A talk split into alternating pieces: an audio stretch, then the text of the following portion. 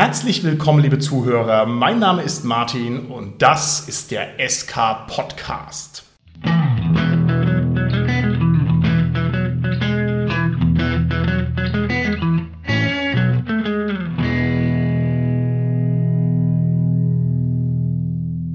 Bei mir heute im Studio sind meine lieben Gäste, die Tanja, der Carsten, der Holger und der Dominik. Fünf Mann am Mikrofon. Wow. Hallo, hier ist die Tanja. Hallo, hier ist der Carsten. Ja, hallo, der Holger hier. Hi, hier ist der Dominik. Fünf Mann am Mikrofon. In vielen Bundesländern ist es sogar illegal. Aber wir setzen uns da einfach drüber weg. Und es ist auch so, wir haben ja jetzt das Neujahr mittlerweile erreicht. Happy New Year! Happy New Year. Ähm, es könnte eigentlich schon fast Ostern sein, wenn die Folge hier rauskommt. Das stimmt. Wir wissen gar nicht, wann die Folge released wird. Gut, da müssen wir sichere Bank spielen. Ja, dann sage ich äh, frohe Ostern. Ich gehe mal auf Nummer sicher. Ja, ich wünsche allen Hörern eine schöne Sommersonnenwende. Also ich glaube wirklich, dass wir aufpassen müssen. Wir sollten alles abdecken. Also Happy Halloween. Schöne Weihnachten. Und dann sage ich doch sicherheitshalber nochmal gesundes neues Jahr 2020, ja, denn man weiß nie. Und damit habe ich den Bogen wieder geschlagen zu unserem Neujahrsthema, denn das leitet in unsere heutige Folge ein. Wir werden uns heute nämlich mit Vorsätzen beschäftigen oder anders gesagt mit den zehn Dingen, die jeder Rollenspieler in seinem Rollenspielleben mindestens einmal getan haben sollte. Vielleicht beginnen wir die Folge zunächst mal damit, dass wir mal in der Jahresrückschau rekapitulieren ob es uns persönlich gelungen ist, selbst irgendwelche rollenspielerischen Errungenschaften einzuheimsen. Carsten, wie ist es bei dir? Hast du was getan letztes Jahr, was du für erzählenswert hältst? Ja, ein Vorsatz für mich war, dass ich mir vorgenommen hatte, eben auf Cons wieder mehr zu spielen und nicht mehr nur noch zu leiten. Und das habe ich auf den Cons, wo ich im letzten Jahr war, auch geschafft. Ich habe zwar auch geleitet, aber ich habe auch viel gespielt auf den Cons und das war sehr, sehr schön. Okay, prima. Ein bescheidener Vorsatz. Und wenn man den dann umsetzt, ist es natürlich umso schöner, weil es dann erfolgreich war. Wie schaut es bei dir aus, lieber Dominik? Also ich habe an dem Gratis-Rollenspieltag in Hermkes Romanboutique ein Abenteuer geleitet, so kurz aus dem Ärmel geschüttelt und habe dabei sehr viele nette Leute kennengelernt, die sich jetzt mehr oder weniger fest in meine Gruppe etabliert haben. Und es war für mich ein sehr schönes Erlebnis. Prima, nicht schlecht. Also ich habe mir ja ein bisschen vorgenommen, mehr zu spielen, also mehr Rollenspiele wieder zu spielen, weil das ein bisschen zu kurz gekommen ist in letzter Zeit oder im letzten Jahr. Und das hat eigentlich auch gut funktioniert. Ich habe dann jetzt sogar ein paar Erzählspiele mal ausprobiert oder zumindest Spiele, die so ein bisschen in die Erzählspielrichtung gehen. Und ja, die gefallen eigentlich ganz gut. Okay, prima. Und ich habe es auf die RPC geschafft. Yay! Ja, das ist mal eine gescheite Errungenschaft. Meine Errungenschaft ist auch eher so, naja, im durchschnittlichen Bereich angesiedelt. Ich war auf einem Krimi-Dinner und zwar nicht auf dem ganz klassischen, sondern so auf einer Art Halb-Larp-Krimi-Dinner. Und da ich kein Larper in dem Sinn bin, muss ich sagen, das fand ich eine wirklich schöne und beeindruckende Sache und es hat mich auch erstaunlich arg geflasht. Ich habe dann also in der Nachbetrachtung irgendwie noch einen halben Tag drüber nachgedacht und so weiter. So intensiv war das für mich als Spielerfahrung. Also war auch sehr schön. Jetzt liegen diese Erfahrungen natürlich mittlerweile schon in der Vergangenheit und deswegen gehen wir einen Schritt weiter und machen nun einfach mal eine Reihe Reihe von Vorschlägen, die man sich vielleicht fürs neue Jahr oder fürs neue zweite Halbjahr des Jahres oder wann immer auch diese Folge rauskommt, vornehmen könnte. Und kommen mal zu den zehn Dingen, die jeder Rollenspieler getan haben sollte. Wenn ich ganz ehrlich bin, ich glaube, wir kommen nicht auf zehn raus, ja, sondern wir haben uns natürlich jeder ungefähr zehn überlegt und schauen mal, welches Potpourri wir da jetzt insgesamt zusammenstellen. Also, naja, ungefähr zehn Dinge, die jeder Rollenspieler unbedingt getan haben sollte. Lieber Holger, was wäre denn dein erster Vorschlag für die zehn Dinge? Da ich ja in der Runde der Einzige bin, der noch nie gespielleitert hat, sollte das natürlich einmal Spielleitern sein. Hey, das wäre doch mal cool. Ich hatte es mir auch schon öfters mal überlegt, muss ich ganz ehrlich gestehen, aber das ist irgendwie noch nie so richtig in Fahrt gekommen. Also ich muss mich wirklich mal reinhängen, dann würde ich es mal auf irgendeiner Convention machen. Das steht jetzt zufälligerweise bei mir auch auf der Liste auf Platz 1. Die Frage ist denn, wieso ist denn das so wichtig, dass man tatsächlich mal Spielleiter macht? Was hat man davon? Naja, man sieht das Ganze mal aus einer ganz anderen Perspektive, oder? Also wenn man immer nur Spieler ist, dann kann man ja mal Spielleiter machen. Ich sehe es andersrum vielleicht dann auch interessant, dass wenn man ständig spielleitet, so wie Carsten zum Beispiel, dass er mal Spieler macht. Mhm. Also ich finde beides wichtig. Vielleicht erstmal nochmal ganz kurz zum ersten, worum es interessant ist, die Rolle des Spielers, das mal zu übernehmen. Du hast ja auch schon gesagt, Tanja, dass man letztendlich auch so ein bisschen versteht, was die Sorgen und Nöte und die Erfordernisse des Spielleiters sind. Ich glaube, als Spieler, wenn man wirklich selbst noch nie in der Rolle eben des Meisters war, weiß man das gar nicht so. Also man denkt sich's, aber das wirklich mal selbst zu erleben, ist einfach schon was anderes. Das ist das eine. Und das andere als Spielleiter, würde ich sagen, ist, dass es halt schon eine besondere Spannung hat und eine andere Spannung hat beim Abenteuerspiel spielen als als Spieler. Und einfach diese Spannung und das Besondere an dieser Rolle einfach zu erfahren und kennenzulernen, was ja was sehr, sehr Schönes ist. Absolut richtig. Und das sind genau die beiden Hauptargumentationsstränge. Einmal eher so ein bisschen das Defensivere, dass man sagt, naja, man muss es halt mal durchlitten haben, damit man weiß, wie schlimm das ist. Ja, und dann natürlich das ins Positiv gekehrte, das ist natürlich das nächste Level als Rollenspieler. Man muss es mal gemacht haben, weil es so cool ist, weil es so viel Spaß macht, weil es das ganze Hobby noch sehr viel intensiviert und weil es einfach eine unglaubliche persönliche Bereicherung ist, wenn man sich mit diesen Feinheiten auseinandersetzt, die das Amt des Spielleiters einfach mit sich bringt. Genau. Aber ich fand es auch sehr schön, Tanja, dass du gleich darauf angespielt hast, gesagt hast, es sollte halt auch einmal Spieler sein. Gerade wenn man jetzt relativ viel Spieler gemacht hat oder es gibt vielleicht wirklich Leute, liest man immer wieder, die waren noch nie Spieler in ihrem Leben. Die haben immer nur die Rolle des Spielers Ja. gehabt. Und für die gilt es genauso, denke ich, die beiden Argumente, die wir genannt haben, Martin, die könnten wir umdrehen, für diese Person zu sagen, Mensch, mach doch mal Spieler und begib dich mal in die Rolle derjenige, der den Helden jetzt verkörpert im Abenteuer. Gibt es das wirklich, dass jemand niemals ein Spieler ist im Rollenspiel?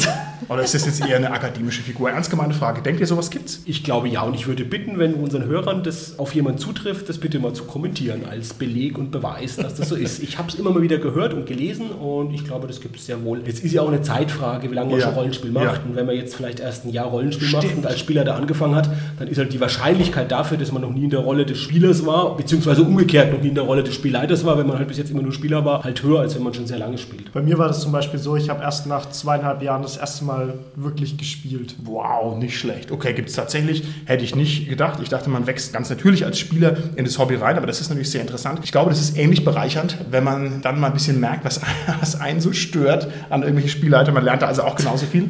Und ins Positive gewendet, natürlich ist es eine großartige Sache, wenn man sich eben bespaßen lässt und sich auch einlassen kann auf die Inszenierung eines Spielleiters. Also das kann ich voll und ganz nachvollziehen. Okay, nächstes Ding, das man getan haben sollte. Ich habe eine Sache, die man sicherlich nicht so häufig macht, aber die ich denke, die sollte man einmal auf jeden Fall auch erlebt haben. Das ist eine Rollenspielrunde im Freien an einem besonderen Ort gespielt zu haben. Ich kann mich noch entsinnen, dass ich mal das Abenteuer Brogas Blut, das ist so ein DSA-Abenteuer mit so einer Zwergenbinge, das in den schwarzen Landen spielt, sehr schönes Abenteuer und ich kann mich daran erinnern, dass ich das mit meiner Runde auf der Würzburger Festung gespielt habe. Und das ist halt jetzt wirklich schon, ich würde mal schätzen, 10, 15 Jahre her und ich kann mich halt immer noch daran erinnern, dass ich dieses Abenteuer genau an diesem Ort gespielt habe. Das ist so einprägsam, das kann ich bei vielen anderen Abenteuern nicht mehr genau sagen, in welchem Zimmer das vielleicht war oder so, aber weil das halt so ein besonderer Ort war, ist es für mich noch einfach im Gedächtnis geblieben. Habt ihr das dann draußen gespielt und auf der Festungsmauer gewürfelt, während eure Charakterbögen vom Wind verweht wurden? Oder? Das ist wirklich die Schwierigkeit, wenn man draußen spielt mit dem Wind tatsächlich. Da muss man immer aufpassen. Ich glaube, wir hatten wirklich auch das, dass die mal weggeweht wurden zwischendurch und dann beschwert man sie mit Würfeln oder noch festeren Sachen. Genau. Wir hatten wirklich einfach ja vor der Mauer gespielt. Das war ein schönes Wetter und hatten einfach draußen waren gesessen wie so im Picknick quasi mit einer Decke und haben da gespielt. Okay, das ist jetzt für mich eine ganz lustige Sache, die du da erzählst, weil ich erinnere mich jetzt seit vielen Jahren erstmalig wieder daran, dass ich auch schon mal oben an der Festung gespielt habe, aber ein Cthulhu-Abenteuer. Also die Festung in Würzburg ist halt so ein Mordstromschloss mit so riesen Werken, also richtig große, moderne äh, Festungswerke außenrum. Ne? Also macht ordentlich was her. Finde ich sehr nett, finde ich sehr schön. Aber da ist jetzt von dir die Idee eher, dass man mal im Freien spielt. Ne?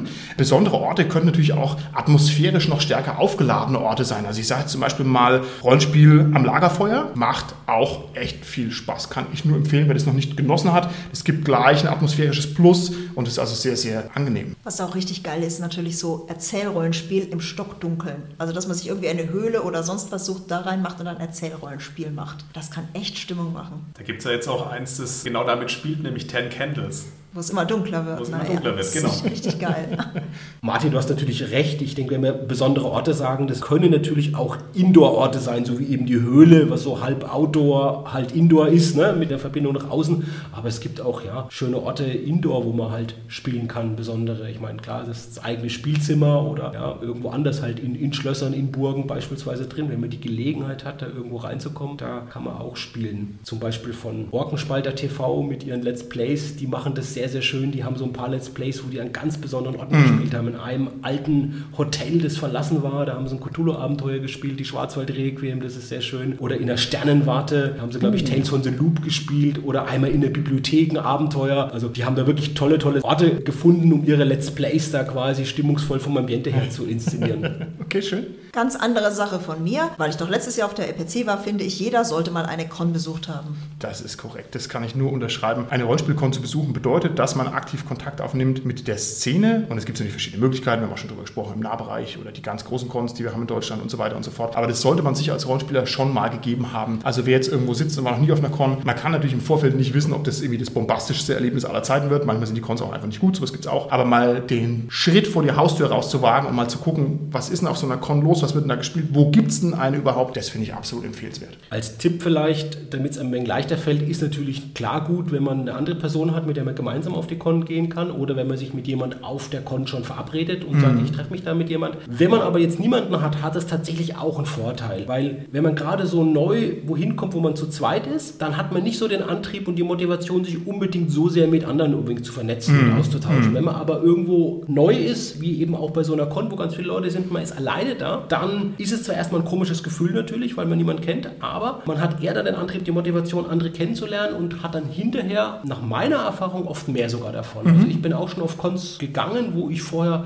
so gut wie noch niemanden kannte und habe dann natürlich ganz viele Leute kennengelernt, auch Freundschaften geschlossen. Also das hat sich dann sehr positiv entwickelt. Mhm. Aber natürlich ist es erstmal so ein bisschen komisch am Anfang. Okay. Da wäre natürlich das absolute Pflichtprogramm der gratis Rollenspieltag, weil Dominik, du hast ja auch gemeint, da hast du viele neue Leute irgendwie kennengelernt. Und das ist eigentlich so, finde ich, neben einer richtigen Anführungszeichen Con ist es durchaus auch eine Sache, wo man einfach reinschnuppern kann. Also das finde ich eigentlich eine Sache, die man eigentlich in jedem Jahr auf jeden Fall mal getan haben sollte. Ja. Genau, und ich mache das auch so am liebsten, dass ich mir immer die Leute hole, die sich noch nicht irgendwo eingetragen haben, weil sie sich nicht trauen, ich mir die einfach schnapp und wir dann irgendwie eine Runde spielen, weil das sind meistens die Leute, die halt noch relativ frisch sind, die sich nicht trauen, irgendwie in das Hobby reinzukommen und mit denen hat man dann immer wirklich lustige Runden. Okay, das ist tatsächlich so.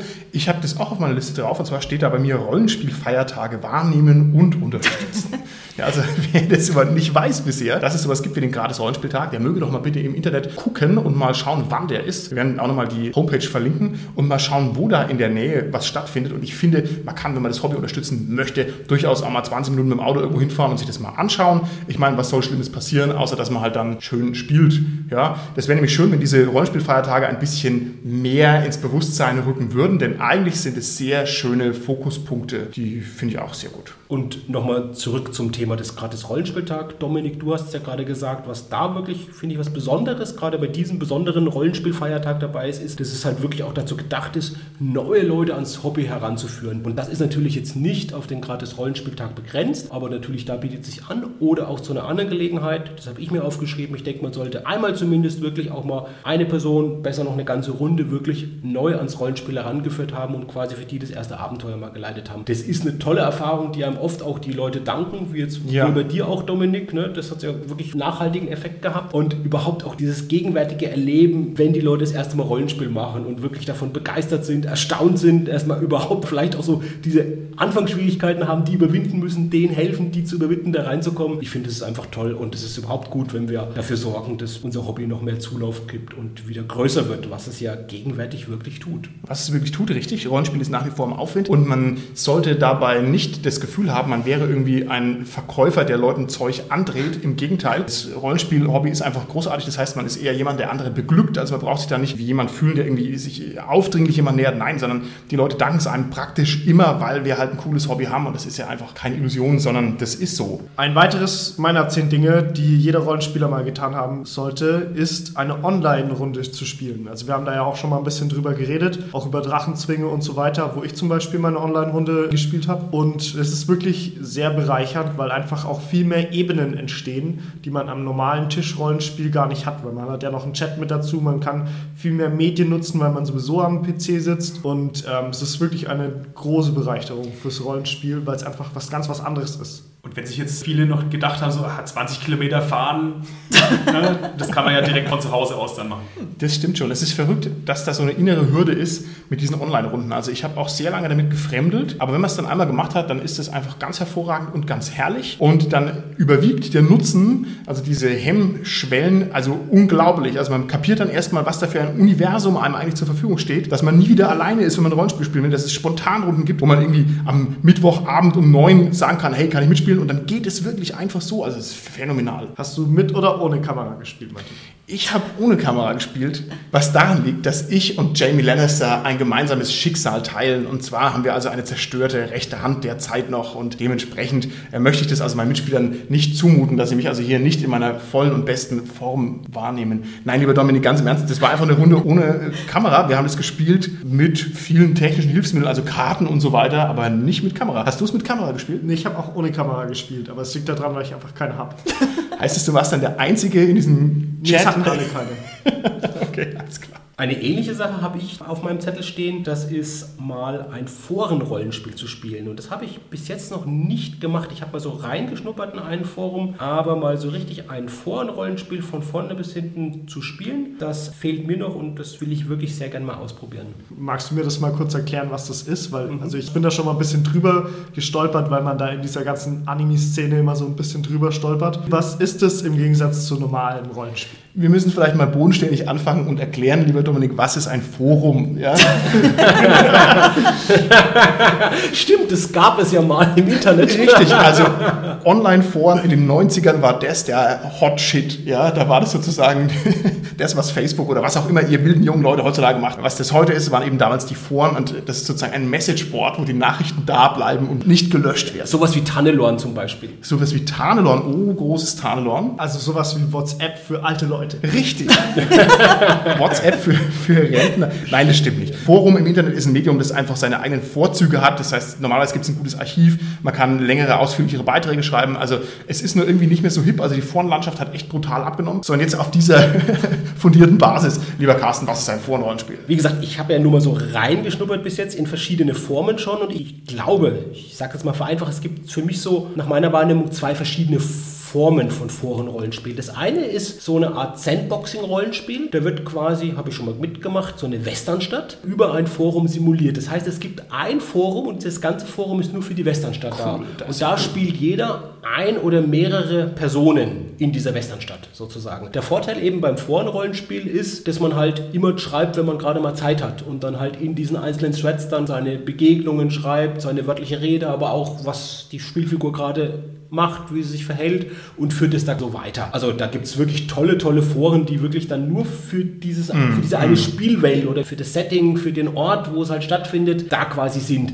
Nach meiner Wahrnehmung ist es aber da dann nicht so bei diesen Art von Forenrollenspiel, dass da so ein großstringenter Plot dahinter ist. Der ergibt sich halt durch das Zusammenspiel, durch die Leute. Deshalb sage ich mal, für mich so nicht despektierlich gemeint, aber so Sandboxing. Ja. äh, Rollenspielforen. Das ist das eine. Und das andere, was es in Foren gibt, dass man eben ganz normale Abenteuer, jetzt Kaufabenteuer, wie wir sie auch spielen, genauso in dem Forum einfach spielt.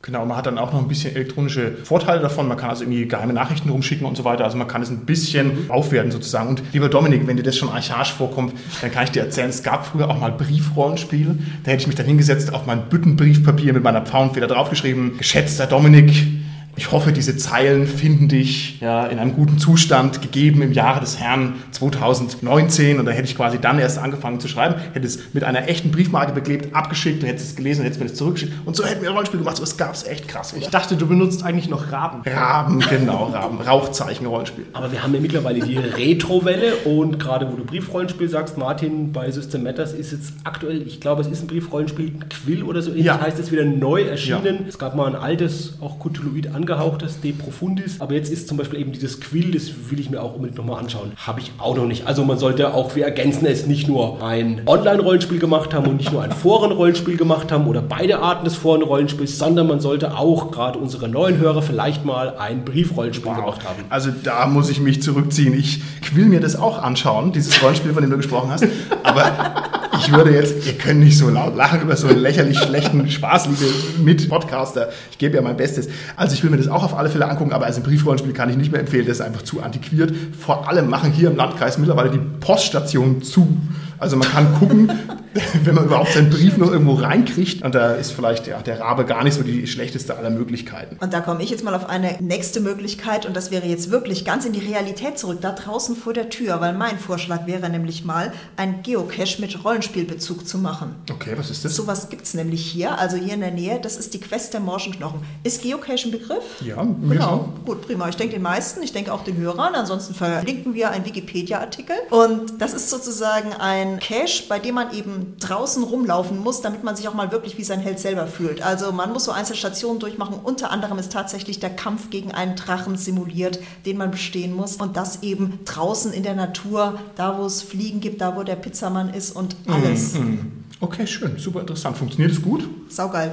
Könnten wir diesen einen Cache der müden Knochen oder wie der heißt verlinken, dann könnte ich nämlich auch mal spielen. Natürlich, Quest der morschen Knochen.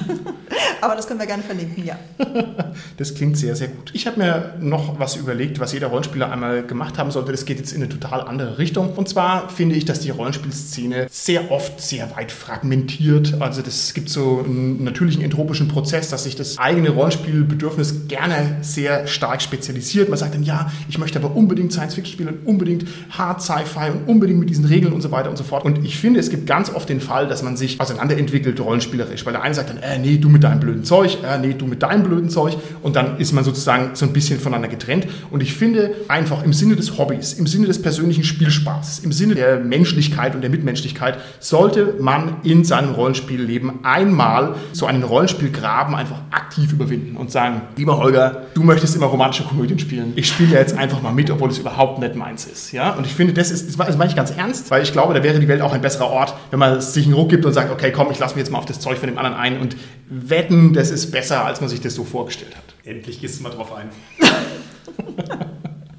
Ich finde den Gedanken schön, Martin, den du gesagt hast, dass man sich immer so selbst im eigenen Saft letztendlich da dreht oder schmort und dass man versuchen sollte, den zu verlassen. Und ich finde eigentlich, dass so für mich ist das so mit eines der Hauptgedanken überhaupt jetzt, wenn ich mir überlege, so was, was sollte man machen oder was könnte ich auch noch anders machen. Trifft auf dein Beispiel zu, aber denke ich auch auf viele andere Sachen. Und eine Sache hängt auch wieder mit was zusammen, wo wir schon gesagt haben, aber ist auch unabhängig davon machbar ist, dass man einfach auch mal mit anderen Leuten Rollenspiel machen sollte, als immer nur mit seiner Stammrunde. Möglichkeiten sind halt zum Beispiel auf eine Kon zu gehen oder irgendwo hin und dann neue Leute kennenzulernen oder halt auch mal im Umkreis Ja, zu suchen ja. und mal wirklich einen anderen Spielleiter erleben, auch mal andere Spieler zu erleben. Da dienen zum Beispiel ja auch ansatzweise Let's Plays dazu, die man sich anschauen kann im Internet eben auch, also einfach als Zuschauer mal zu gucken, wie machen es andere. Ja. Einfach zu schauen, wie machen es andere, sich davon ein bisschen was abzuschauen. Also gerade als Spielleiter habe ich ganz, ganz viel dadurch gelernt, dass ich wirklich viele, viele verschiedene Spielleiter erlebt habe. Ja. Und das hat mir sehr geholfen, meinen eigenen Spielstil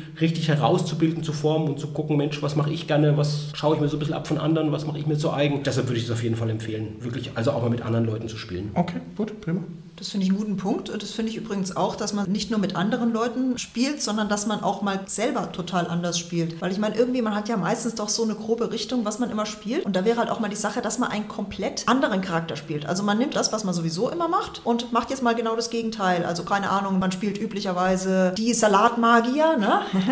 und äh, dann kommt man auf die Idee, okay, und jetzt spiele ich mal den Umweltzerstörer-Magier oder den Umweltzerstörer-Barbar. Das wäre mal so eine Sache, wo man auch sagt, okay, ich mache jetzt mal ganz was anderes und entwickle mich damit. Ja, das finde ich ist eine sehr gute Sache. Eine Möglichkeit, das zu erreichen, etwas eingeschränkt, ist One-Shots zu spielen und da einfach halt einen vorgefertigten Charakter zu übernehmen. Das geht natürlich jetzt nicht für alle Settings und gerade so, ob es den Salatmarker jetzt in einem One-Shot gibt, müssen wir vielleicht selbst erstmal noch anschreiben Ja, dazu.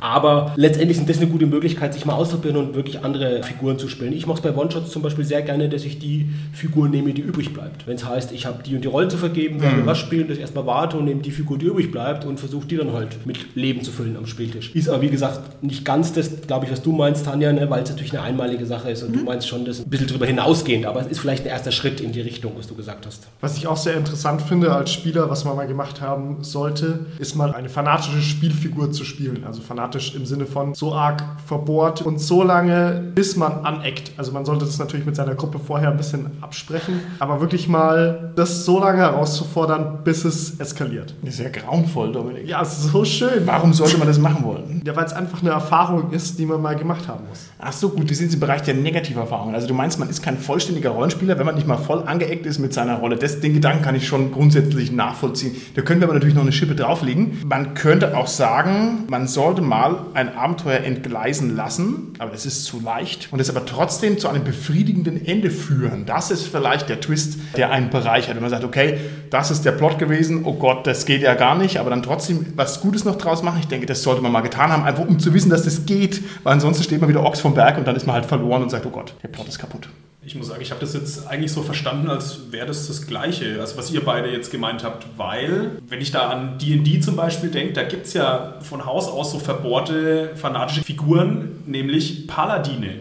Und als Paladin ist es halt unglaublich schwer, irgendwie ein Abenteuer zu spielen, wo es halt zu Verbrechen kommt. Also wo man irgendwie spionieren muss, wo man was weiß ich machen muss. Das ist als Paladin eigentlich unmöglich. Und da entgleist dann das Abenteuer, weil die Figur halt fanatisch ist. Naja, die Figur geht dann halt einfach und schaut sich die tolle Architektur da drüben an. Ne? Das ist normalerweise die Lösung, ja. Liebe Spieler, tut eure Spieler da bitte nicht zu sehr da jetzt herausfordern und sagt, ich kann ja nichts dafür, ich habe nur das gemacht, was sie mir im SK Podcast empfohlen haben, weil da sind uns vielleicht eine ganze Menge Spieler da ziemlich sauer.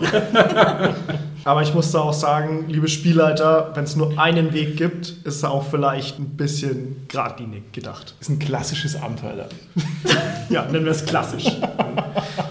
Ich habe eine Sache auf meiner Liste und ich glaube, das passt schon ganz gut dazu, ist, dass man eben als Spieler da auch mal so einen Total Party Kill hingelegt haben sollte. Also das wäre eine Extremform des Entgleisen oder des Ja. auch Abkürzen des Abenteuers, dass es halt irgendwie zu einem Zeitpunkt, wo es gar nicht vorgesehen ist, wirklich die ganze Heldenschar ausradiert wird. Und ich würde da wirklich auch nochmal One-Shots von ausnehmen, gerade so Cthulhu One-Shots, wo ich ja sehr gerne spiele. Da ist es bei einigen am Ende ja fast schon das ja, favorisierte Ende. Ich finde, es wäre Mogel und zählt nicht. Also wirklich ein Total Party Kill hinlegen, wo es nicht geplant war. Und ich muss sagen, das fehlt mir zum Beispiel schon noch als Spieler. Ich habe es aber als Spieler erlebt. Hat einer unserer Meister wirklich bei Schwarze Auge, ich habe es aber glaube ich schon mal erzählt, aber das wissen nur wirklich ganz treue und ganz lange SK-Podcast-Hörer. Ich glaube, das war so DSA-Charaktere Level 11 und alle halt weg. Also das war schon... Es war schon bitter, dass man die nicht mehr spielen konnte dann danach, weil halt die Mumien und die Skelette zu stark waren in so einem Internetabenteuer. Die waren nicht ganz ausbalanciert. Naja. Finde ich aber sehr schön, dass du das sagst, lieber Carsten. Ich weiß nicht, ob das als Spielleiter so eine große Sache ist. Also ich meine, Total Party Kill kriegt man doch schnell hin, aber ich finde, als Spieler sollte man das mal erleben. Einfach weil es einen ein bisschen neu ausjustiert und halt einem so diese Behaglichkeit nimmt, so ja, ach, wir spielen hier nur so tödliches Rollenspiel. Also gerade wie du, wenn man da so reinläuft ins Messer. Ich glaube, das ist eine Erfahrung, die man zu schätzen weiß im Nachhinein, weil es ein bisschen aufrüttelt. Genau, ich glaube, das ist für beide, also als Spieler da einfach bereit zu sein, das auch wirklich dann konsequent zu machen, weil das gibt dann wieder eine ganz andere Wertigkeit, auch den Würfeln, ja, zu sagen, ja gut, die haben halt eine Bedeutung und wenn halt die Würfel so fallen und, Ja. die, und auch die Werte, ja, wenn die Werte äh, so sind und die Würfel so fallen, wie sie fallen, dann ist das halt jetzt die Konsequenz. Und genau, wie du sagst, und die Spieler rüttelt's wach, das heißt, das macht jeden Kampf, den ich zukünftig erlebe, mit einer anderen Heldenfigur wertiger, wenn ich den dann wirklich überlebe und meistere und gewinne, dann hat es eine ganz andere Wertigkeit, wenn ich halt weiß, okay, es kann halt auch anders ausgehen. Ja, ja, ja. Selbst bei Helden mit ja, zweistelliger Stufe. Ja, der schöne Nivese. Da ruht er nun. Ich habe mir ja wirklich mal überlegt, ein Abenteuer zu machen, quasi, was dann im Totenreich spielt und die doch nochmal auflegen. Oder so ein Zeitreiseding zu spielen, damit die halt dann doch nochmal irgendwie. Ja. Ja, ähm, ja aber ich habe es nicht gemacht. Rache des toten Wesen, Ja. ja. Geil. Ja, aber wenn wir schon dabei sind, wenn ihr so dieses, diesen Brutalo gerade raushängen lasst, da bringe ich jetzt mal ein bisschen Sanftheit rein. Ja, weil ich fände es nämlich total cool, wenn man einfach sich dann auch mal vergegenwärtigt, was die armen Charaktere, die man spielt, denn eigentlich so mitmachen müssen. Und deswegen finde ich, was man mal gemacht haben müsste, wäre, dass man sich so mal einen Rucksack mit den seiner Meinung nach notwendigsten Sachen packt und äh, dann mal ausprobiert, wie lange man damit sozusagen in der Wildnis überlebt. Das ist eine sehr schöne Sache, die, glaube ich, einen ganz neu ausjustiert. Ich befürchte nur, liebe Tanja, ich habe keine zwei Ersatzschwerter. Dann kann ich die nicht in meinen Rucksack reinpacken. Also ich muss euch beiden jetzt mal ganz vehement widersprechen. Das ist keine schöne Sache und das ist natürlich auch keine angenehme, ja, irgendwie versöhnliche Sache. Das ist ja was mega Brutales, das zu erleben, ey. Also ich weiß nicht, ob das so eine schöne Erfahrung ist. Also ich Du meinst nicht. der Kampf gegen den Baum, der dir sein Holz nicht geben will für das Feuer, ja? Ja, oder zu frieren dann einfach, weil der blöde Feuerstein und der Zunder nicht zusammenpassen und nicht funktionieren, weil die vielleicht ein bisschen, ja, feucht sind und das nicht so geht. Okay, dann vielleicht erst die harmlose Variante. Man kann ja mal einen Tag lang probieren, komplett ohne Elektrizität auszukommen. Ha? Unmöglich. Völlig unmöglich. Es sei denn, der Strom fällt aus, weil Atomkrieg ist. Und das ist eigentlich auch nicht empfehlenswert, wenn man genau darüber nachdenkt. Aber wenn ich jetzt gerade so kritisch war, natürlich kann man der Sache auch was Positives abgewinnen bei aller Härte, die das für einen selbst bedeutet, weil es hilft einem halt schon, realistischer einzuschätzen, was es halt für die Figuren bedeutet. Und das kann man natürlich dann auch wieder nutzen im Spiel. Sowas, ja. Also bestimmte Erfahrungen, die, die kann man dann schon wieder eher übertragen im Spiel. Und, äh, schafft dann schon wieder einen anderen Zugang zum Rollenspiel, weil wir spielen immer in unseren wirklich gewärmten Zimmern und haben immer die Chips und die Pizza noch da stehen und genügend Getränke und ja, da schon noch mal was zu spielen oder was zu erleben, dass man dann einfach im Spiel wieder nutzen kann, die Erfahrung und das so ein bisschen würdigen kann eben, was da wirklich eigentlich unsere Helden heldenhafte Dinge erleben, indem sie mal vielleicht einen Tag ohne Nahrung auskommen oder halt mal 20 oder 30 Kilometer mit Marschgepäck an einem Tag zurücklegen. Ja genau, da würde ich sogar noch was draufsetzen und würde sagen, man sollte auch mal eine Rüstung anhaben und sich da drin mal ein bisschen bewegen und mal schauen, wie das denn so ist oder halt auch mal irgendwie dieses ganze Lab an sich ist ja auch ein großer Begriff wie das Rollenspiel auch. Nur ich finde, das sollte man sich schon mal angucken, weil es ist extrem bereichernd auch für das Tischrollenspiel und zwar in allen Belangen. Zwei Anekdoten möchte ich dazu loswerden. Erste Anekdote, ich war mal in einem mittelalterlichen Bergwerk, irgendwie viele hundert Meter unter Prag und ich bin halt schon ein großer Mann, ja, und so ein blödes Bergwerk aus dem Mittelalter ist halt für so kleine Zwitscherler gemacht, die halt da durchhuschen und ich passe da halt eigentlich nicht durch und ich muss sagen, ich bin also kein Klaustrophobiker, aber da ist mir der Puls hoch, ja, weil ich gemerkt habe, oh Gott, wie eng ist es und wie, wie dunkel ist es, mein lieber Herr Gesangsverein, also es stimmt schon, ne? so eine Erfahrung, die nimmt man dann schon auch mit. War das das Salzbergwerk, wo da so eine Kirche sogar unterirdisch ist? Das weiß ich nicht mehr, weil es schon ein bisschen her ist, aber das kann schon sein. Also das war, ist auch ein populäres Touristenziel. Wahrscheinlich war es das. Dann mal meine Empfehlung, wenn du mal ein paar Tage unten bleibst, ja, dann allein aus Vitamin D-Mangel wirst du wahrscheinlich sehr schnell sehr zusammensinken. Dann passt du auch wieder in dieses Bergwerk. Okay, alles klar, alles klar. Aber du wolltest zwei Sachen sagen, Martin. Genau. Da lege ich jetzt noch eins drauf, wenn wir schon bei Vitamin D-Mangel sind. Ich war auch in der Tschechei, die ist ja bei uns nicht so weit weg, mal in so einem schönen Knochenhaus, das möchte ich mal verlinken. Das heißt also so eine ganz seltsame Grabkammer, so eine Grabkirche, wo also alles voller Schädel und Knochen ist. Und zwar richtig, also richtig viele. Also keine Ahnung, das war irgendwie eine Pestkapelle. Und da sind also irgendwie, ich kann jetzt keine Zahlen nennen, irgendwie 5000 äh, ja, Leichname aufgebaut. Die, die werden dann so Kronleuchter draus gebastelt. So. Das ist auch mal eine schöne Erfahrung, einfach mal zu sehen, wo man so locker damit hantiert mit irgendwelchen untoten Geschichten und so weiter. Fand ich auch sehr einprägsam. Dazu meine Empfehlung, wer mal in Paris ist, ab in die Katakomben, Ja, ja, weil ja. das ist natürlich ultimativ. Und wenn man sich vorstellt, die alle stehen in dem Moment auf, wo man da unten ist, ja, das ist gruselig. Aber neben diesen wirklich sehr eindrucksvollen, aber doch nicht immer so ganz leicht erreichbaren Realwelterlebnissen, die ihr jetzt erzählt habt, Martin und Tanja, möchte ich nochmal zurückkommen, was du gesagt hast, Dominik. Nämlich eine einfache Form, das alles zu erleben, ist einfach ein Lab zu spielen oder vielleicht sogar ein Freeform zu spielen, auf einer Con, Indoor sozusagen. Und da muss man sich ja vielleicht nicht immer unbedingt die schwere Rüstung anziehen, aber dadurch, dass man mal ein Lab gespielt hat, kann man viele Sachen eher erfahren, wie sie wirklich sind, als wie es am Spieltisch ist. Also dieselben Situationen sind in einem Lab ganz anders als im Spieltisch. Ich war noch gar nicht bei meiner Anekdote, Oh, welche? die ich jetzt einfach auch noch hier zum Besten gebe, weil ich sehe schon, dieser Punkt ist total verlabert. Ja, wir versuchen, glaube ich, auszudrücken, man sollte mal irgendwas in echt machen, was man seiner Figur zumutet. Ist es das, was wir eigentlich Ja, sagen wollen? Okay, definitiv. okay schön, schön, schön. Haben wir deswegen mal ausgesprochen. Und jetzt noch meine Anekdote. Wir hatten mal ein Wald-Setup und wir haben also im Wald gespielt, irgendwie fantastische Serie. Und dann, dann frage ich so als Spieler der Sohn, was esst ihr? Und dann sagt halt mein Spieler, ja, was, wir sind im Wald. Ja. Wir essen halt, was im Wald ist. Und jetzt komme ich natürlich vom Land, ja, und ich weiß also, die Natur ist die Hölle, ja.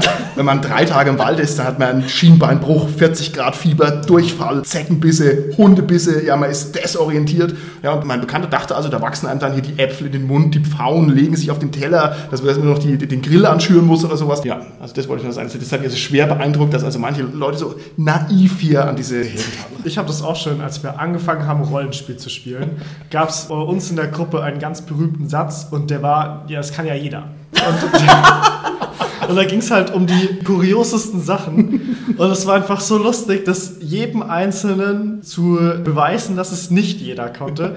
Und das Lustigste war mal, es ging wirklich um eine DSA ganz normale Kletternprobe bei einer 2,50 Meter Mauer. Und es war dann in der Gruppe so dieses Ding, ja, das kann ja jeder. Jeder kann doch über eine 2,50 Meter Mauer einfach drüber. Brauche ich doch nicht würfeln. Kann doch jeder. Und es war so lustig, weil ich dann mit den Leuten nach Würzburg gegangen bin, mir eine 2,50 Meter Mauer gesucht habe und geguckt habe, wer drüber gekommen ist. Es ist genau einer drüber gekommen. Was bist du denn für ein drakonischer Spielleiter? Ja, das muss doch sein. Natürlich halte ich einen Schwerthieb aus. Ja, Moment. Das Ja. das, das, meine Güte. Die wirklich wichtige Frage ist, hat er dann seine Probe automatisch geschafft? Richtig. Ab dann hat er jede Probe auf 2,50 Meter Mauern geschafft, aber die waren dann immer 2,51 Meter. Härtestes Railroading. Wenn wir gerade bei diesen ganzen realweltlichen Sachen sind, man kann es ja auch umdrehen, dass ich sage, einmal im Leben eine Sache, die man aus dem Rollenspiel gelernt, erfahren hat, sich ein Wissen angeeignet hat, im Alltag einzusetzen. Im Rollenspiel kann man nützliche Sachen lernen? Ganz, ganz viele Sachen, da könnte man eine eigene Folge drüber machen, da kann man kommunikative Sachen und also ganz, ganz, ganz verschiedene Sachen lernen. Aber zum Beispiel eine Sache, die ich mache, hat wieder mit dem Lab auch zu tun. Wenn ich auf Ämter gehe oder auch so in Arztpraxen. Darf ich bitte den Satz weitermachen, Carsten? Ja. Was mache ich auch? Okay. Ahnst du schon? Jeder, jeder darf den Satz jetzt weitermachen. Ich fange an. A, nehme ich meine komplette Dungeon-Ausrüstung mit. Was wolltest du sagen? Komme ich immer in Ritterrüstung. Hervorragend. Spiele ich, dass ich Angst vor Spritzen habe und klettere auf die Lampe? Würfel ich erstmal auf eine Heilenprobe. beim, beim Gang auf die Ämter? Nee, beim Ah, Arztpraxis. beim Arztpreis, okay, perfekt. So, okay, und jetzt du, Carsten, was wolltest du eigentlich Ja, sagen? es ist weniger spektakulär, als was jetzt ihr vorgeschlagen habt, sondern ich ziehe mich entsprechend mit einer gewissen gehobeneren Kleidung an und ich bin überzeugt davon, dass das die Wartezeit reduziert. Wow. Ja, das müsst ihr mal einfach mal machen. Einfach mal sich dann ein bisschen gepflegter anziehen, vielleicht einen Sakko, Krawatte jetzt als Mann und dann einfach mal so in so einen Entergang zu gehen oder so und Bei Savage Worlds gibt es plus zwei auf jede Diplomatieprobe, wenn man eine gezogene Waffe hat. das würde ich jetzt nicht empfehlen, real wirklich zu machen. Okay, gut. Ich weiß noch eine Sache, die man als Rollenspieler getan haben sollte. Und zwar ist es, sich mit der Rollenspielgeschichte zu beschäftigen. Und zwar hat es eine unglaublich bereichernde Wirkung, wenn man mal kapiert, wo das Rollenspiel eigentlich herkommt, welche Grundströmungen unser Hobby eigentlich tragen, was da die wichtigen Leute sind, so die einzelnen Zäsuren, die großen Meilensteine. Ich könnte mich damit unendlich beschäftigen. Also man merkt es vielleicht auch ein bisschen, wenn man so die historisierenden Interviews im SK-Podcast sich anhört, dass mir das mega viel Spaß macht. Und wenn ich könnte, wenn ich zum Beispiel Zugriff auf die amerikanischen Evangelisten des Rollenspiels hätte, da würde ich das also noch bei Weitem weiter auswalzen. Es kommt demnächst mal eine Doku raus über Gary Gygax und es gibt auch einen schönen Comic über Gary Gygax. Also ich will jetzt den guten Gary nicht über den grünen Klee loben, der ist ja nur einer von vielen wichtigen Leuten, aber sich das mal anzugucken, das macht wahnsinnig viel Spaß und ich finde das also absolut Pflichtprogramm für jeden Rollenspieler. Und denkt daran, dass Designers and Dragons jetzt auf Deutsch rauskommt bald. Das stimmt. Designers and Dragons ist auch bald da. Also das heißt, da tut sich was. Und man kommt vor allem mittlerweile auch ein bisschen schneller und leichter ran an diese Sachen. Das war vor 20 Jahren noch nicht so ganz so leicht. Das finde ich total cool. Aber was man vielleicht auch noch machen könnte, jetzt nicht nur an den Personen festgemacht, sondern an den Inspirationsquellen des Rollenspiels. Und da fände ich jetzt zum Beispiel richtig schön, wenn man sich so die ganzen alten Filme und so mal wieder vornimmt, die einen rollenspielmäßig inspiriert haben. Also bei mir persönlich zum Beispiel Conan der Barbar und sowas, dass man diese Sachen wieder anschaut. Und natürlich die Königsdisziplin, dass man den Herr der Ringe, die Extended Versions an einem Tag vollständig durchguckt. Okay. In Englisch und Deutsch. In Englisch ist die Soundabmischung so grauenvoll. Der, Aber es ist Englisch. der Gandalf ist so leise. Der Gandalf sagt, und dann laut. "Dä, dä, dä, dä, dä, dä, dä." Und man versteht den einfach nicht. Das ist grauenvoll. Aber ich habe rausbekommen mittlerweile, warum das so ist. Und zwar, weil diese englischen Tonspuren aufs Kinoerlebnis abgestimmt sind. Und im Kino ist es mega leise. Das heißt, da funktioniert es. Wohingegen zu Hause, da hast du halt den Rasenmäher und was weiß ich, die Heizung gluckert und der Kühlschrank surrt und so. Und dann funktioniert es mir nicht, weil die Hintergrundgeräusche zu Hause einfach zu laut sind. Tanja, das finde ich super, dass du das sagst. Ich würde das Ganze noch einschränken. Ich finde, man sollte die Gamers-Filme sich angeguckt haben. Definitiv, das ist gut. Weil die Gamers-Filme gehören zum Kanon dazu. Die sind einfach so eine zentrale Sache. Das ist einfach, wir werden die mal verlinken. Die gibt es mittlerweile auch schön leicht zugänglich. Die waren mal ein paar Jahre irgendwie schwer aufzutreiben. Aber das ist ein Riesenspaß. Auch die ganzen alten Gurken, die noch so low-budget sind, so hinter der eigenen Garage gedreht. Also großer Spaß. Ja, super ist natürlich auch jetzt mal weg vom Fantasy-Rollenspiel, dass man zum Beispiel die gesamten Star Trek-Serien komplett vollständig durchschaut und dann danach Star Trek-Rollenspiel macht. Kommt ja jetzt auch aktuell in diesem Jahr auf Deutsch raus, nach Fate-Regeln. Ein neues Star Trek-Rollenspiel. Sehr schön. Das fehlt mir übrigens noch in meinem Portfolio. Ich würde sehr gerne mal Star Trek spielen. Falls du Star Trek Adventures meinst, das habe ich schon gespielt. Wie war's? Ja, das ist eigentlich ziemlich gut. Also, wir haben es jetzt nur mit, der, mit dem Grundset gespielt, aber das hat schöne Mechaniken drin, also dass das äh, Schiff auch als eigene Figur funktioniert. Ja, also das ist, das ist ganz nett. Das heißt, man sitzt dann da und macht Antriebsgeräusche. wenn man den Photontorpedo rausnatzt. Kann man gerne machen, ja. Ich spiele die Flöte. Oh, sehr schön. Ich möchte das Ganze vielleicht nochmal anders formulieren. Ich finde, was man gemacht haben sollte als Rollenspieler, ist es, sich ein schönes popkulturell bedeutsames Setting zu gönnen. Also wenn wir jetzt schon bei Star Trek sind, ich hatte das bei Star Wars, dieses Erlebnis. Also ich habe vielleicht irgendwie zweimal Star Wars gespielt, aber als ich dann im Spiel den Thermaldetonator in der Hand hatte, also da ist schon das innere Kind in mir sehr hoch gehüpft, weil ich gedacht habe, endlich habe ich mal einen Thermaldetonator in der Hand. Cool, cool, cool. Und das kann ich also nur empfehlen, dass man also mal diese stereotypen Sachen auch mal spielt. Keine Ahnung, wie du schon sagst, Herr der Ringe, Star Trek, Star Wars, was auch immer einen richtig flasht, sich das einfach mal zu gönnen und zu sagen, okay, das spiele ich jetzt einfach mal. Ein großer Vorteil, die diese Settings hier haben, ist, dass es halt schon super, super passende Musik dafür gibt, nämlich die ganzen Soundtracks halt dazu. Und die sind ja eigentlich fast Pflicht, wenn ich so ein Setting spiele, dass ich da auch mal was von dem Soundtrack so als Wiedererkennungselement einführe. Und damit bin ich bei dem Punkt, den ich mir auch aufgeschrieben habe. Man sollte einmal, denke ich, auch mal wirklich als Spielleiter oder zumindest als Spieler es erlebt haben, Musik im Rollenspiel. Also entweder als Spieler da eingesetzt haben oder als Spieler das mal erlebt haben, wie das ist, wenn richtig gut ein Rollenspiel mit Musik präsentiert wird. Das fehlt mir noch zum Beispiel, muss ich ganz klar sagen. Ich habe Musik noch nie so viel Beachtung geschenkt im Rollenspiel und hätte richtig Bock, mich hier mal auf sowas einzulassen, wenn das schön gemacht wäre. Schöne Idee. Was man als Rollenspieler auf alle Fälle auch noch getan haben sollte, ist folgendes. Und zwar sollte man sich aktiv an einer Online-Community beteiligen. Da gibt es sehr viele verschiedene Möglichkeiten, aber ich kenne ganz, ganz viele Rollenspieler, die noch niemals im Internet irgendwie nachgeguckt haben, was gibt es denn. Also das ist weit verbreitet, das sind so eher die Casuals, die Gelegenheitsspieler. Und ich glaube, die werden erstaunt, was es online alles gibt, was es für großartige Blogs gibt und für großartige Foren und was auf Facebook alles abgeht und so weiter und so fort. Für Nachrichtenseiten, Tritra, tralala. Also ich finde, man sollte sich mal einen Ruck geben und mal aktiv suchen, was es alles gibt. Man wird erstaunt sein, wie toll es ist. Und im Gegenzug sollte man gleichzeitig auch seinen persönlichen Local Dealer finden. Das heißt, gucken, wo ist der nächste Rollenspielladen, also das wird ja einen gewissen Radius haben und auch mal einfach wissen, wo der ist und bei einer passenden Gelegenheit da mal schauen, wenn man zufällig in der Stadt ist, weil so viel Aufwand ist es nicht. Das kann ich auch nur bestätigen. Das ist total entspannend, sich da mal durch alles durchzuwühlen und einfach mal sich alles anzugucken, weil man erschlagen wird bei den meisten Läden, wie viel es wirklich gibt. Also das kann man sich gar nicht so im Internet vor Augen halten, wie groß dieses Sortiment ist, Rollenspiele. Ja. Und wir haben ja mal eine eigene Folge gemacht über Läden, wirklich hat ganz, ganz viele Aspekte, die das halt neben dem allein Einkaufen eben hat. Ne? Dass man da eine Community vorfindet, dass man Leute kennenlernt, diesen Nerd-Talk in den Shops mal leben und, und, und. Ja. Deshalb ist es, denke ich, auch wichtig sogar zu sagen, ich habe so einen Local Dealer, den ich halt wirklich auch regelmäßig unterstütze, indem ich seine Sachen einkaufe. Ja. Was ich darüber hinaus auch mache, ist, wenn ich in anderen Städten im Urlaub bin, dass ich da ganz gezielt die Rollenspielläden anlaufe und mir die anschaue und da auch meistens eine Kleinigkeit kaufe. Ja, Rollenspielladentourismus macht auch voll Bock, ja. weil es ist immer was ganz Neues und man kennt es eben noch nicht so und dann ist man ganz geflasht davon. Das kann ich auf alle Fälle auch unterschreiben. Und es ist halt auch witzig, was da rauskommt. Ne? Ich war in Hamburg in einem Laden und habe denen erzählt, wo ich herkomme aus Würzburg und dann haben die gesagt, ja, das ist durch den Händler in Würzburg, die draufgekommen sind, ihren Hamburger Laden zu oh, eröffnen, weil schön, schön. der Gründer von dem Laden in Hamburg irgendwie in Studentenzeit oder so halt dann regelmäßig in Hermkes Romanboutique in Würzburg war und da sich das abgeschaut hat und auf die Idee gekommen ist, da in Hamburg den Laden zu gründen. Krass. Also das fand ich super. Ja. Ein wichtiger Punkt, den ich noch auf meiner Liste stehen habe, wo ich aber schon versuche, so Jahr für Jahr abzuarbeiten, ist unkonventionelle Gruppenkonzepte zu spielen. Also zum Beispiel nur zu zweit zu spielen, also ein Meister und ein Mitspieler und dann halt wirklich sehr detailliert auch auf den Charakter und auf die Story einzugehen. Ich frage hier mal zwischen rein, wer von euch hier am Mikrofon hat das schon mal gemacht? In Heads-Up? Ein Spielleiter, ein Spieler? Weil ich kenne das gar nicht und habe es noch nicht gemacht. Wie sind eure Erfahrungen damit? Ist es cool? Na gut, also ich habe das vorwiegend gemacht, um den Charakter irgendwie vorzubereiten, damit er dann in die Gruppe mit reingekommen okay. ist. Also das war eher so ein, ja, Prequel sozusagen. Mhm, gut. Ich habe es auch schon als eigenständiges Abenteuer erlebt. Als Spieler auf jeden Fall, als Spielleiter bin ich mir nicht sicher, ob ich es gemacht habe, aber ich glaube auch schon. Aber als Spieler habe ich schon ein komplettes Abenteuer auch so erlebt und das ist schon eine tolle Erfahrung auch, weil es natürlich dann ganz andere Abenteuer möglich sind, die man da da Okay, spielt. okay.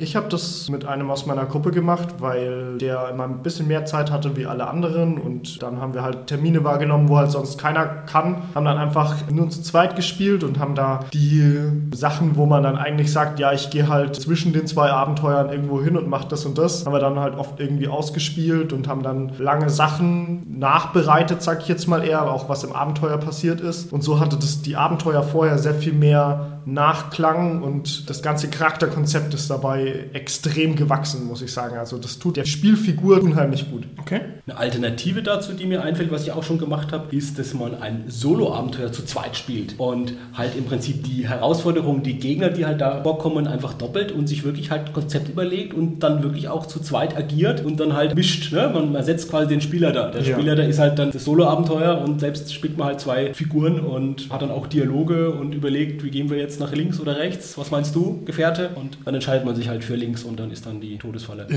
Das ist sehr schön. Ich kenne das vor allem mit Kindern. Also das heißt, als Vorlesebuch ein Solo-Abenteuer zu verwenden und das Kind dürfte dann entscheiden, wie es weitergeht, das funktioniert sehr gut. Gibt es da spezielle Bücher? Also ich habe da dann einfach irgendwas aus dem Schrank gezogen. Ich glaube, das war Hexenmeister vom Flammenberg. Das läuft schon auf. muss man halt die gruseligen Sachen ein bisschen paraphrasieren oder ein wenig entschärfen und so. Genau, dann noch weitere Konzepte wären zum Beispiel größere Gruppen. Also meine größte Gruppe, die ich bis jetzt geleitet habe, waren 14 Leute, Wow. was auch schon groß ist. Aber Als so, ein Spieler da. ja, Das ist doch unmöglich. Martin, war es unmöglich?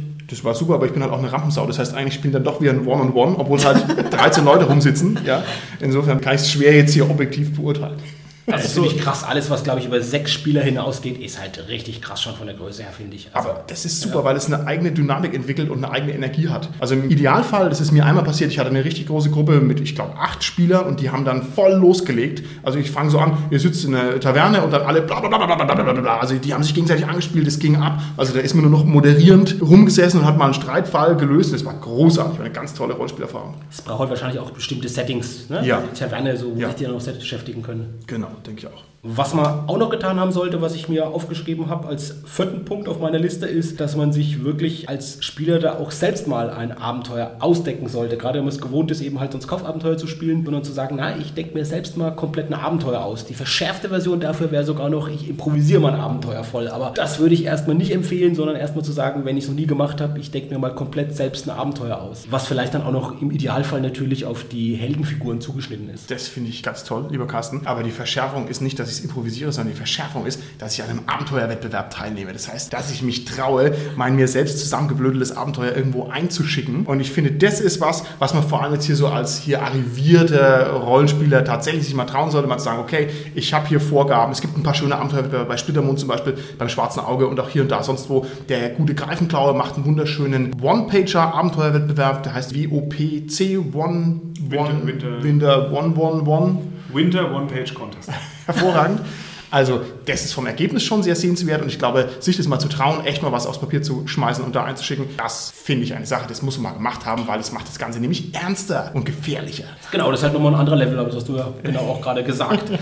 Vielleicht auch noch einen weiteren Punkt, der kommt bei mir direkt danach, ist, dass man halt auch mal ein Kaufabenteuer spielt. Das mag jetzt trivial klingen für viele unserer Hörer, aber ich bin überzeugt, dass es auch Rollenspieler gibt, ich lese das immer wieder auch in Foren, die berichten, dass sie halt noch nie ein Kaufabenteuer geleitet haben. Dass sie halt immer nur das Regelwerk sich geholt haben und seitdem selbst das Abenteuer ausdenken. Ist natürlich sehr, sehr bewundernswert, Ja, absolut. ist absolut toll. Aber ich denke, für diese Person wäre es auch eine Horizonterweiterung, mal so ein Kaufabenteuer zu leiten und mal zu gucken, wie das aufgebaut ist und wie das klappt mit der Runde. Ich denke, das ist schon noch was, was dann auch noch einen Mehreffekt hat einfach. Gut, liebe Zuhörer draußen an den Empfangsgeräten, diese exakt zehn Dinge, die wir gerade besprochen haben, sind natürlich jetzt eine wunderbare Vorlage. Erstens, um mal darüber nachzudenken, ob man denn persönlich da mithalten kann oder wo man vielleicht noch Lücken hat. Und sie sind natürlich auch vor allem eine wunderbare Vorlage zu überlegen, was wir denn vergessen haben. Das heißt, wir freuen uns, wenn jemand noch eine bis 100 gute Ideen hat, uns das einfach zum Beispiel in den Kommentaren mitzuteilen. Davon abgesehen gibt es auch eine Sache, die jeder Podcast machen muss. Und zwar darauf achten, dass derjenige, der den Schnitt macht, nicht überfordert wird durch die Länge des Podcasts. Und wenn ich hier den guten Holger angucke, der tatsächlich meine rechte Hand sozusagen ist, ja, der die verkörpert,